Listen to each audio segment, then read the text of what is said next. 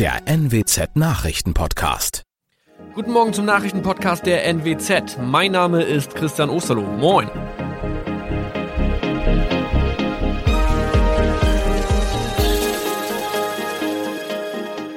Und das sind unsere regionalen Nachrichten am Morgen.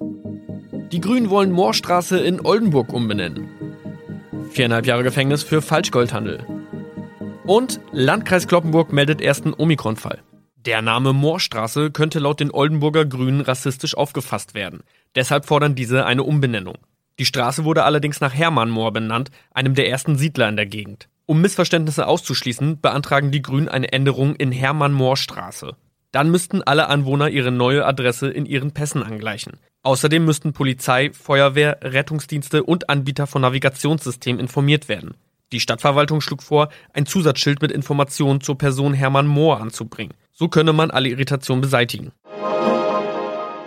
Tobias G. musste wegen dem Verkauf von Falschgold am Mittwoch vor das Landgericht Oldenburg. Nachdem der Schortenser bereits im Mai zu einer Freiheitsstrafe von mehr als drei Jahren in Jever verurteilt wurde, betrieb er seinen Handel auf eBay Kleinanzeigen weiter. Das wog bei der Verhandlung schwer auf. Der 27-Jährige schrieb in die Inseratsüberschrift das Wort plated, was so viel bedeutet wie überzogene und nur vergoldete Ware. Da im weiteren Anzeigentext aber die Rede von einem Reinheitsgrad war und die abgebildeten Goldbarren eine Seriennummer trugen, handelt es sich hierbei um eine Täuschung. Tobias G. wurde zu viereinhalb Jahren Haft verurteilt.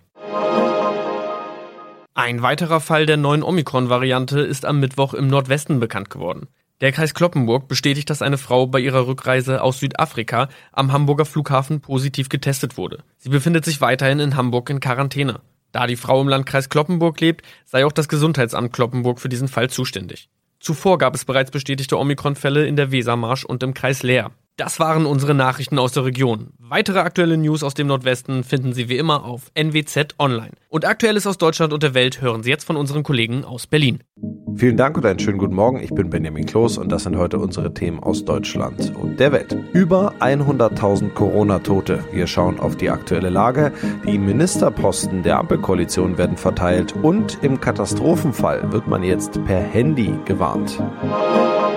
Die Gesundheitsminister von Bund und Ländern haben sich digital zu einer Konferenz zusammengeschaltet, um über die angespannte Corona-Lage zu beraten. Denn in Deutschland sind nach offizieller Zahl des Robert Koch Instituts mehr als 100.000 Menschen mit oder an Covid-19 gestorben. Und auch die Neuinfektionen steigen weiter. Benedikt Meiser aus Berlin. Was stand denn bei den Gesundheitsministern auf der Agenda und gibt es schon Beschlüsse? Also ganz oben stand die Frage, wie das Gesundheitssystem weiter entlastet werden kann, denn das Kleeblattsystem alleine, also die Verlegung von Intensivpatienten an andere Standorte reicht alleine nicht mehr aus. Deshalb und auch mit Blick auf die Zahlen haben die Gesundheitsminister beschlossen, dass planbare Operationen bundesweit verschoben werden sollen und vom Bund forderten sie rasche Maßnahmen, um die vierte Corona-Welle zu brechen. Gleichzeitig forderten sie aber auch, dass die Testpflicht für geimpfte und Genesene Beschäftigte in Arztpraxen und Kliniken gelockert werden sollte, denn zweimal testen pro Woche, das müsste ihrer Ansicht nach reichen. Ja, schauen wir aufs Thema Impfen. Die Europäische Arzneimittelbehörde EMA hat grünes Licht gegeben für die Zulassung des Impfstoffes von Pfizer und BioNTech für Kinder ab fünf Jahren in Europa. Wie verhält sich Deutschland da jetzt? Wann geht es hier los? Also theoretisch können Ärzte ja jetzt schon Kinder impfen, aber Jakob Maske vom Berufsverband der Kinder- und Jugendärzte in Deutschland sagt. Also zunächst mal war, ähm, empfehlen wir natürlich auf die äh, Empfehlung der STIKO zu warten, der Ständigen Impfkommission, äh, und dann loszulegen. Und natürlich wird es auch so sein, dass der Impfstoff für die Kinder erst ab 20.12. zur Verfügung stehen wird. Ja, und auch die STIKO hat ja zum Jahresende ihre Entscheidung angekündigt. Also richtig losgehen wird es dann mit der Impfung für Kinder so ab dem kommenden Jahr. Ja, bleiben wir beim Thema Impfen. Da gibt es ja deutliche Worte von den Intensivmedizinern. Was sagen Sie? Ja, die Deutsche Interdisziplinäre Vereinigung für Intensiv- und Notfallmedizin fordert eine Impfpflicht für alle Erwachsenen. Um die vierte Welle zu stoppen, sei es zwar zu spät, aber so könnten weitere Ausbruchswellen verhindert werden. Doch ob diese Forderung Gehör findet, das ist die große Frage. Marco Buschmann, erster parlamentarischer Geschäftsführer der FDP-Bundestagsfraktion, hatte nochmal unterstrichen, dass eine Diskussion über eine allgemeine Impfpflicht gegen Corona Corona aktuell nicht angebracht sei. Die Grünen haben sich darauf geeinigt, dass Cem Özdemir Landschaftsminister der potenziellen Ampelregierung mit SPD und FDP werden soll. Er wird dem Realo-Flügel zugeordnet. Das hatte einen Streit um die Besetzung des Postens gegeben. Auch Anton Hofreiter stand zur Diskussion, der zum linken Parteiflügel gezählt wird. Jan Henne-Reize berichtet. Geschlossenheit. Das haben die Grünen im Wahlkampf demonstriert und streben auch in der Ampel einen neuen Politikstil des Miteinanders an. Die verzögerte Einigung auf die Besetzung ihrer Ministerposten zeigt aber, es gibt ihn noch, den alten internen Machtkampf zwischen Realos und Linken. Was die Mitglieder von dem Ausgang halten, können sie jetzt bei ihrer Abstimmung über den Ampelkoalitionsvertrag ausdrücken. Offiziell ist jetzt auch, dass Robert Habeck das Amt des Vizekanzlers übernehmen und Wirtschafts- und Klimaminister werden soll, Annalena Baerbock Außenministerin. Außerdem soll Claudia Roth Staatsministerin für Kultur und Medien werden, Steffi Lemke Umweltministerin und Anne Spiegel Familienministerin. Im Katastrophenfall soll die Bevölkerung künftig auch übers Mobilfunk gewarnt werden können. Für dieses Cell Broadcast System steht nun die rechtliche Grundlage. Eine Mobilfunkwarnverordnung.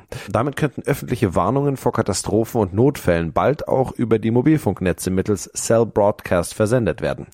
Der Verordnung muss der Bundesrat noch zustimmen. Der wird sich heute an diesem Freitag damit befassen. Tine Klimach aus Berlin. Nach der Flutkatastrophe hatten Bund und Länder die Einführung von Cell Broadcast beschlossen. Bei dem System werden Nachrichten wie Rundfunksignale automatisch an alle Handys geschickt, die in einer Zelle eingebucht sind. Daher der Name Cell Broadcast.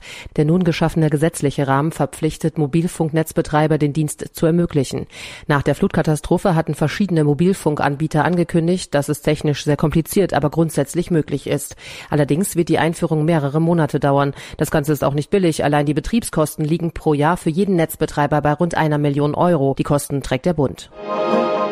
In unserem Tipp des Tages geht es heute um den schwarzen Freitag oder besser bekannt als Black Friday. Jedes Jahr am vierten Freitag im November reduzieren unzählige Händler und Online-Shops für mindestens 24 Stunden ihre Preise und überbieten sich gegenseitig mit Rabatten und Sonderangeboten.